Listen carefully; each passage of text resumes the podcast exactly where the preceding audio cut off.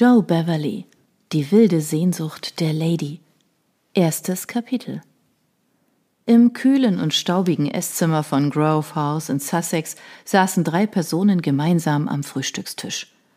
Die ungehobelten Albright-Brüder spülten schmatzend Rindfleisch mit Bier hinunter. Ihre Schwester Serena Riverton zog ihren schweren Wollschal fester um sich und vertiefte sich in einen Gedichtband, während sie an einem Stück Toast knabberte und an ihrem Tee nippte. Will Albright starrte beim Kauen und Schlürfen ausdruckslos in die Leere, während sein älterer Bruder Tom beim Durchsehen der Post vor sich hin murmelte. Mahnungen, Mahnungen, oh, nichts als Mahnungen. Er warf drei der Briefe achtlos ins Feuer. Ah, das ist schon eher nach meinem Geschmack. Er riss einen Brief auf und las ihn begierig. Endlich! Hey, Sari Samuel Seal möchte dich heiraten. Seine Schwester, eine außergewöhnlich schöne Frau, sah von ihrer Lektüre auf. Was hast du gesagt? Dann wich alle Farbe aus ihren Wangen. Sie erhob sich und wich vom Tisch zurück.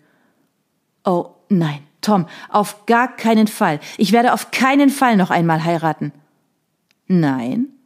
fragte ihr Bruder und stopfte sich den Mund erneut mit Essen voll. Und was wirst du dann tun, Schwesterchen? Als Straßenhure arbeiten? Serena Riverton schüttelte verzweifelt den Kopf, sprachlos vor Entsetzen. Ich kann von dem Geld leben, das Matthew mir hinterlassen hat. Ihr jüngerer Bruder Will, der von schlichtem Gemüt war, drehte sich um und sah sie an. Davon ist nichts mehr übrig, Sari. Er schien überrascht, dass sie nichts davon wusste und machte einen fast reumütigen Eindruck. Doch Serena kannte ihre Brüder.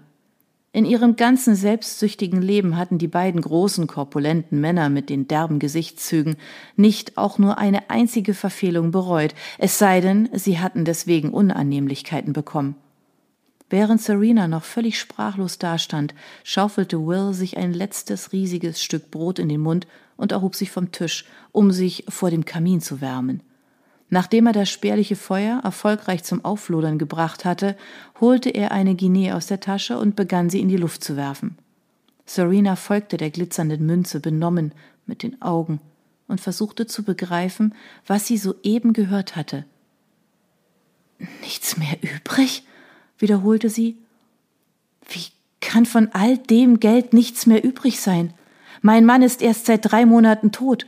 Wie ist es möglich, dass von dem Geld nichts mehr übrig ist? Aber schon als sie die Worte aussprach, kannte sie die Antwort.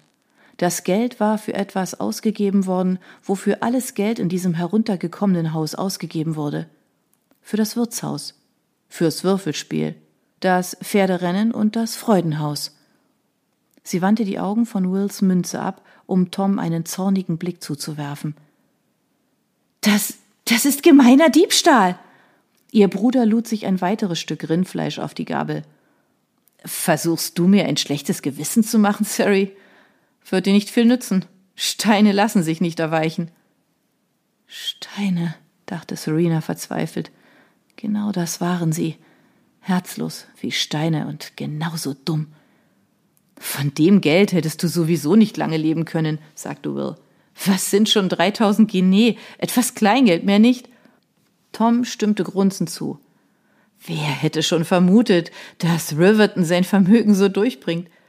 Wir dachten, du wärst eine reiche Witwe, Sari, sonst wären wir doch gar nicht so erpicht darauf gewesen, dich wieder nach Hause zu holen. Von 3000 Guineen kannst du nicht mal deine Kleider bezahlen. Seine schmalen Augen wanderten über ihr Gewand aus erlesenem, handgewebten Tuch. Serena wusste nur zu gut, wie sehr der Schnitt ihres Kleides ihre Figur betonte, doch sie hätte nicht erwartet, dass einer ihrer Brüder sie auf diese Weise ansehen würde. Sie schlug ihren schweren Wollschal fester um sich, um seine Blicke abzuwehren. Dafür würde es allemal reichen, antwortete sie mit zusammengebissenen Zähnen.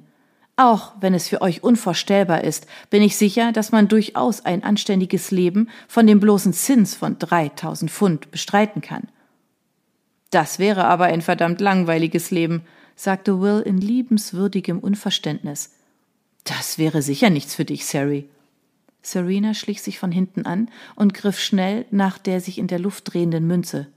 Doch, das wäre es, Will. Sie wandte sich an Tom. Ich verlange mein Geld zurück, wenn ihr es mir nicht zurückzahlt. bringe ich euch vor Gericht. Ihr Bruder brach in schallendes Gelächter aus und spuckte dabei Essensreste über den ganzen Tisch. Um jemanden vor Gericht zu bringen, brauchst du Geld, Sari. Und selbst wenn du gewinnst, dauert es Jahre, bis die Angelegenheit erledigt ist. In der Zwischenzeit wirst du mit Wills Guinea nicht weit kommen. Es ist besser als gar nichts. Serena umfasste die Münze fester, aber Will griff grob nach ihrem Handgelenk. Das ist meine Glücksmünze. Sie hielt ihm stand, doch er drehte ihr brutal den Arm um, bis sie aufschrie und ihm die Münze überließ. Serena wich zurück, Tränen in den Augen, und hielt sich ihr schmerzendes Handgelenk. All die brutalen Übergriffe ihres Bruders kamen ihr schlagartig wieder in den Sinn. Sie war erst fünfzehn Jahre alt gewesen, als sie ihr Elternhaus verlassen hatte, aber sie erinnerte sich nur zu gut an alles. Wie hatte sie nur annehmen können, irgendetwas hätte sich geändert, nur weil sie nun eine erwachsene Frau war? Tom bemerkte ihre Angst und seine Augen funkelten. Vielleicht wird Ziel für deine Rechte kämpfen, Sari. Sie hielt seinen Blick stand. Du kannst mich auf keinen Fall zu einer weiteren Heirat zwingen, Tom, und schon gar nicht zu einer Heirat mit Samuel Seal. Gefällt dir wohl nicht, hm? Tom schien ernsthaft überrascht. Sieht für sein Alter doch gar nicht mal schlecht aus und ist reich wie Krösus. All die Minen, weißt du, dachte, ein älterer Mann wäre dir lieber. Mit dem ersten warst du doch immer ganz zufrieden. Zufrieden? Serena wiederholte das Wort kaum hörbar, und ihr schwindelte angesichts eines solch gewaltigen Missverständnisses. Na schön, sagte Tom, dann werden wir auf andere Angebote warten.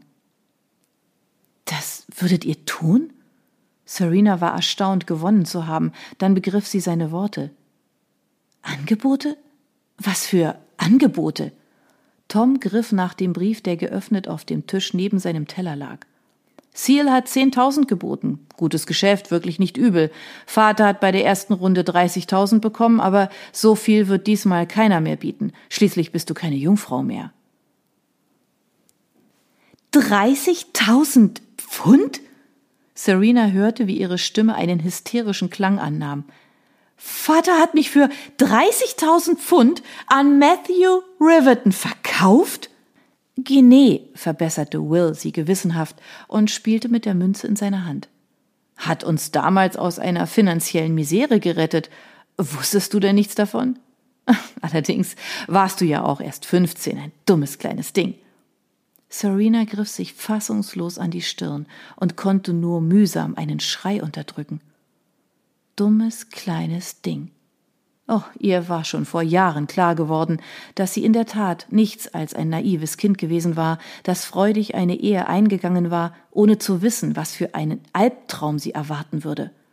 Wie stolz war sie gewesen, die erste ihrer Freundinnen zu sein, die heiratete.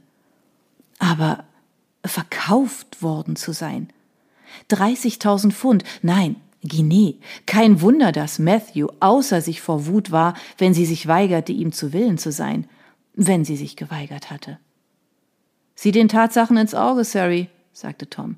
Nimm Seal. Wir stecken wieder bis zum Hals in Schulden und du bist jetzt nicht mehr ein solcher Hauptgewinn. Zwar noch immer eine Schönheit, das ist unbestritten, aber deine Jungmädchenzeit ist vorbei. Und die meisten Männer wollen eine Frau mit Mitgift, die Kinder gebären kann. Du hast nichts von beidem zu bieten. Ich hatte 30.000 Pfund, sagte sie bitter, doch es war die andere Bemerkung ihres Bruders, die sie zutiefst verletzt hatte. Unfruchtbar. Sie war unfruchtbar. Als wäre es gestern gewesen, konnte sie noch die Diagnose des Arztes hören, wie ein Richter, der leichtfertig ein Todesurteil fällt. Und sie erinnerte sich an Matthews Wut Unfruchtbar? Welchen verdammten Nutzen hat eine unfruchtbare Frau, besonders eine, die im Bett zu nichts taugt? Von diesem Moment an hatte sich sein Verhalten ihr gegenüber geändert. In den ersten Jahren ihrer Ehe hatte er sie nur lieblos und unsensibel behandelt. Nach der ärztlichen Diagnose aber hatte er mehr und mehr Leistung eingefordert, die über ihre ehelichen Pflichten bei weitem hinausging. Wäre es ihr vergönnt, Kinder zu gebären, diese Freude wäre womöglich ein Grund für eine erneute Heirat, aber da dies nicht der Fall war, würde sie niemals wieder eine verbindliche Beziehung eingehen. Doch blieb ihr, mittellos wie sie nun war, überhaupt etwas anderes übrig? Gab es einen Ausweg?